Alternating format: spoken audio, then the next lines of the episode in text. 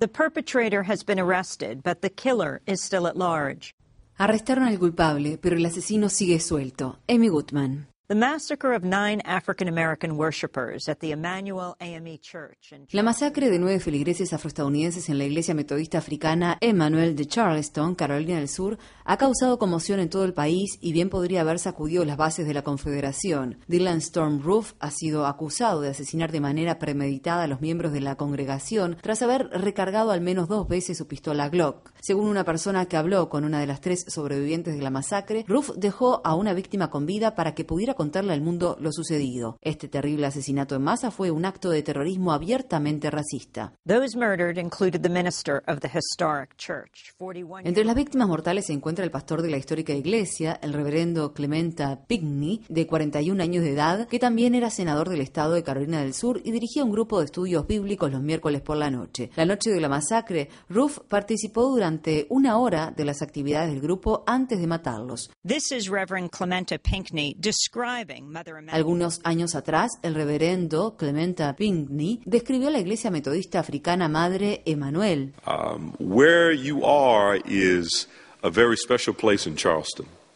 And it's a very special place because this La iglesia se encuentra en un lugar muy especial de Charleston. Es un lugar muy especial porque el lugar donde está ubicada esa zona ha sido vinculada con la historia de la vida de los afrodescendientes desde principios de 1800. La iglesia fue construida en 1891. El reverendo Morris Brown creó la congregación en 1818. Brown se convertiría más tarde en el segundo obispo de la Iglesia Episcopal Metodista Africana. Quienes saben un poco sobre nuestro nombre, comenzamos en 1787 a través de nuestro fundador Richard Allen, que se fue de la Iglesia Episcopal Madet de San Jorge debido a que le decían que tenía que rezar después de los miembros normales de la Iglesia. Y es así que comenzó nuestra denominación en un acto de desobediencia civil y, por decirlo de algún modo, de búsqueda de justicia teológica. And so that's how denomination began in a fit of civil disobedience and a little issue with theological fairness, if you will. Lo poco que se conoce sobre la motivación de Ruff para supuestamente haber cometido el crimen ha sido extraído de un sitio web que se cree que él creó. En el sitio hay un manifiesto que reza, elegí Charleston porque es la ciudad más histórica de mi estado y en una época tenía la mayor proporción de negros con respecto a blancos en todo el país. No tenemos skinheads aquí, no hay un verdadero Ku Klux Klan, nadie está haciendo nada, solo hablan en internet. Bueno, alguien debe tener la valentía de llevar esto al mundo real y supongo que tendré que ser yo. Una sobreviviente de la masacre afirmó que Ruff le dijo a una de las víctimas que le suplicaba que parara. He just said, I have to do it. Él dijo, debo hacerlo, ustedes violan a nuestras mujeres y se están apoderando del país, deben morir. You're taking over our country. And you have to go. The website includes photos of Roof brandishing a gun, the 45 El sitio web contiene fotografías de Ruff con un arma, la Glock calibre 45, que probablemente sea la que utilizó en la masacre, y con la bandera confederada, lo que suscitó nuevas iniciativas de retirar ese símbolo de racismo y odio de los lugares públicos. Durante décadas, la bandera confederada ondeaba en lo alto del Parlamento de Carolina del Sur, junto a la bandera de Estados Unidos y a la del Estado de Carolina del Sur, después de que la Asociación Nacional para el Progreso de la Gente de Color comenzó a boicotear al Estado en el año 2000, se alcanzó un acuerdo por el cual se retiró la bandera de la cúpula del Capitolio del Estado y se la colocó en otra parte del predio junto a un monumento a los caídos del Ejército de la Confederación durante la Guerra de Secesión. Among those who first stood up last week in favor of removing Uno de los primeros en hablar a favor de retirar la bandera tras la masacre ocurrida la semana pasada fue el legislador estatal de Carolina del Sur, Doug Brannon, un republicano blanco. Brannon dijo en Democracy Now!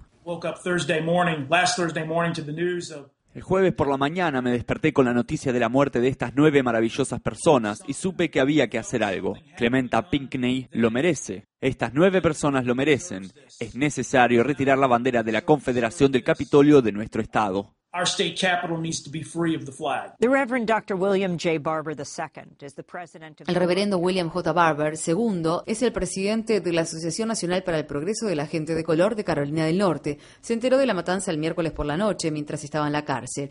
Barber contó en Democracy Now! About 10 of us had been arrested in the state house in North Carolina. Habían arrestado alrededor de 10 de nosotros en la Cámara de Representantes de Carolina del Norte por protestar contra los políticos extremistas que aprobaron la peor ley de restricción del derecho al voto del país.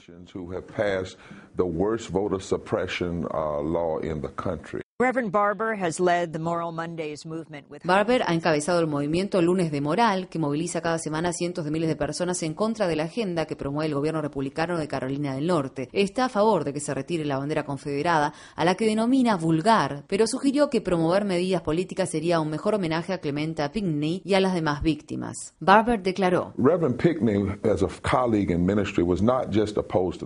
El reverendo Pinckney, como colega de la iglesia, no solo se oponía a la bandera, se oponía a que se negara la ampliación de Medicaid. Sabemos que en este momento la mayoría de los estados se oponen a la ampliación de Medicaid. En muchos de ellos, 6 de cada 10 personas son negras. El reverendo Pickney se oponía a la restricción del derecho al voto y a la identificación de votantes en Carolina del Sur. Se oponía a quienes celebraron el fin de la ley del derecho al voto, la eliminación del artículo 4, que significa que Carolina del Sur ya no necesita autorización federal previa para cambiar las leyes de votación. Se oponía a la falta de financiamiento para la educación pública y defendía un aumento del salario mínimo. Barber dijo al representante estatal Doug Brannon en Democracy Now! Elaboremos un proyecto de ley general en nombre de los nueve mártires y de todas las cosas que defendía el reverendo Pinckney. Si decimos que lo amamos a él y sus compañeros, pongamos todas estas cosas en un proyecto de ley general, aprobémoslo y llevémoslo el viernes al funeral.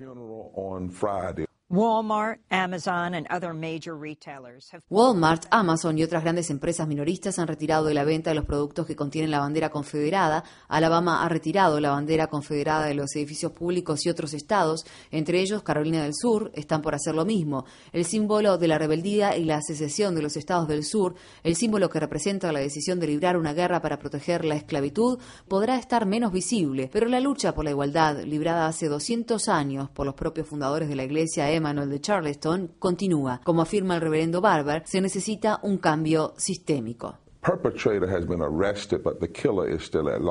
Arrestaron al culpable, pero el asesino sigue suelto.